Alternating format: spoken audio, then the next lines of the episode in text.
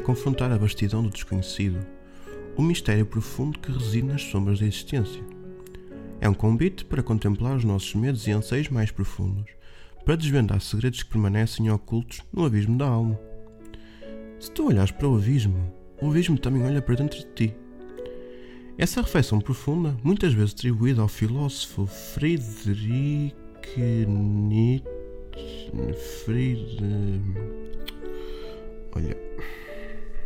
Mais ou menos assim. Friedrich Wilhelm Nietzsche. Obrigado.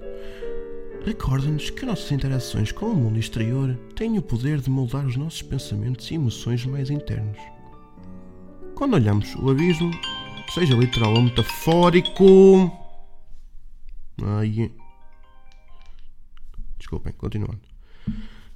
Quando contemplamos o abismo, seja ele literal ou metafórico, somos desafiados a explorar os nossos próprios mistérios e medos, a confrontar os nossos demónios internos e a descobrir o que realmente nos faz continuar a caminhada. É um lembrete de que somos, em parte, reflexo do mundo ao nosso redor e, ao mesmo tempo, moldamos este mundo com a nossa perspectiva única. Pois, pois, pois, é tudo muito bonito. Mas aqui a foda é que se uma pessoa se põe a olhar para os abismos e quando dá por ela, é, tá, põe um pé em falso e cai borda fora, não é? Ah, pois, ora, ora, ora, ora, ora. Sabes, claro.